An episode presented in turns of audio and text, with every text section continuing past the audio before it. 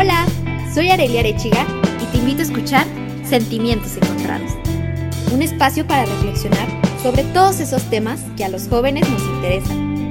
Cómo cuidar de mí, qué quiero de mi vida, cómo vivir mi sexualidad, todos los problemas que enfrentamos con la llegada de la juventud y de los que pocas veces nos atrevemos a hablar.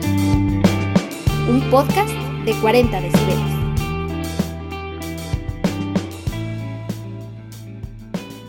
No existe nada, de verdad nada, ni siquiera una fórmula mágica o una clase de paso por paso para aprender a dejar ir y cerrar un ciclo.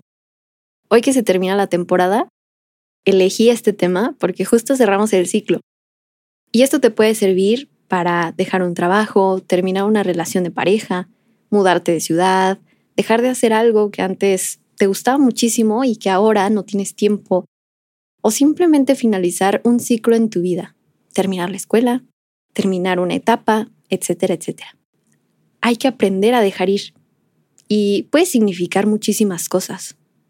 Dejar ir es dejar que la otra persona, en caso de terminar una relación, dejar que tú misma seas libre.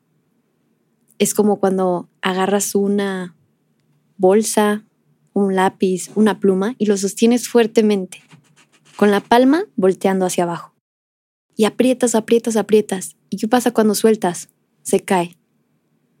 Pero si volteas la palma hacia arriba y colocas esa bolsa, esa hoja, esa pluma o lápiz y abres la palma hacia arriba, no se cae, pero sigue estando libre.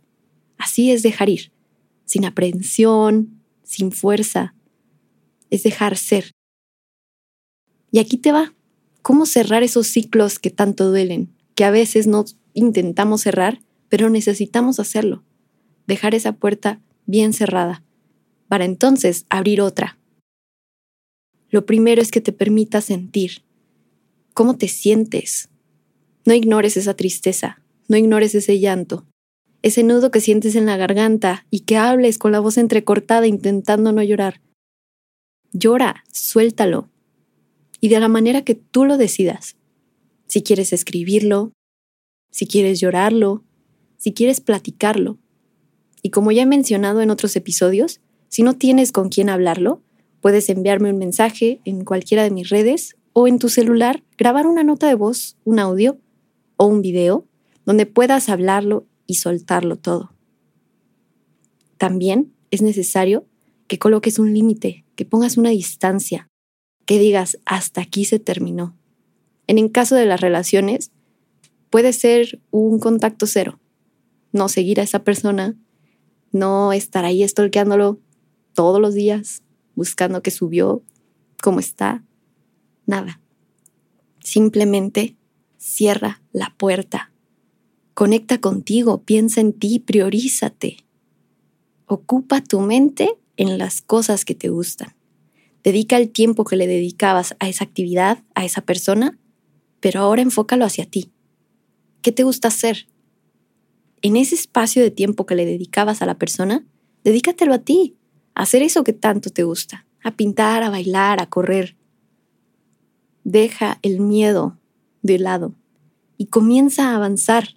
Date tiempo para apapacharte, para cuidarte, para empezar a quererte de nuevo, para conectar con esa persona tan importante de tu vida que eres tú.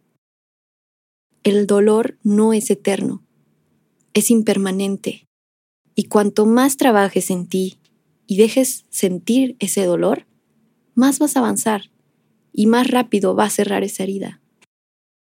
Si a estos pasos les quieres agregar algo más, te recomendaría escribir una carta. Y ahora que me escuchas, simplemente contesta en tu mente las preguntas. ¿Qué es lo que siento ahora que esa persona, que esta etapa, que todo esto que estoy pasando en mi vida se fue, terminó? ¿Cómo me siento? ¿Qué palabras podría ponerle a todo esto que revolotea en mi corazón, en mi mente? ¿Qué es lo que te gustaría sentir al dejar ir? ¿Cómo te gustaría verte cuando sanes? ¿Cuáles son tus motivos por los cuales este ciclo terminó? ¿Qué beneficios te otorgan? Recuerda que priorizarte es lo más importante que debemos hacer. Y como ya lo he mencionado antes, no desde el ego, sino desde el amor propio, desde el lo merezco porque me amo, porque soy la persona más importante de mi vida. Dejar ir para siempre ser libres, para no atenernos y atarnos a otras personas de nuestra vida. Tú eres importante, repítelo, soy importante, soy valiosa, soy suficiente. No te hizo falta nada, no te hizo dar, no te hizo falta dar más en esa relación. No te hizo falta aprender algo más en esa etapa. Aprendiste lo que debías aprender, viviste lo que debías vivir. Quédate con eso. Agradece todo lo que viviste, agradece todo lo que aprendiste. Dale gracias a todas las personas que conociste, a todos esos recuerdos que ahora tienes, buenos, malos, algo más o menos, pero dales las gracias. Hoy es momento de decir adiós. Y con estas palabras que te estoy diciendo, imagínate que tu corazón está sanando y repítetelo cada día. Estoy sanando, porque esta puerta se cerró y se está abriendo otra puerta, la cual me hace ser mi mejor versión cada día. Me hace brillar como yo siempre he querido, porque estoy brillando. Soy mi versión más radiante. Soy simplemente yo misma, sin ataduras, sin ego, sin personas que me limiten de manera negativa. Soy yo y me encanta hacerlo. Soy yo sin miedo. Soy yo empoderada, fuerte y valiosa.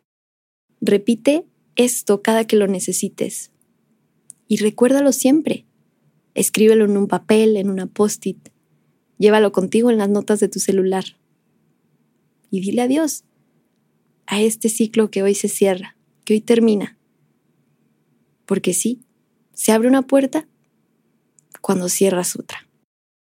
Y tal vez no sea solo una la que se abra, tal vez sean tres, cuatro, las que te imagines.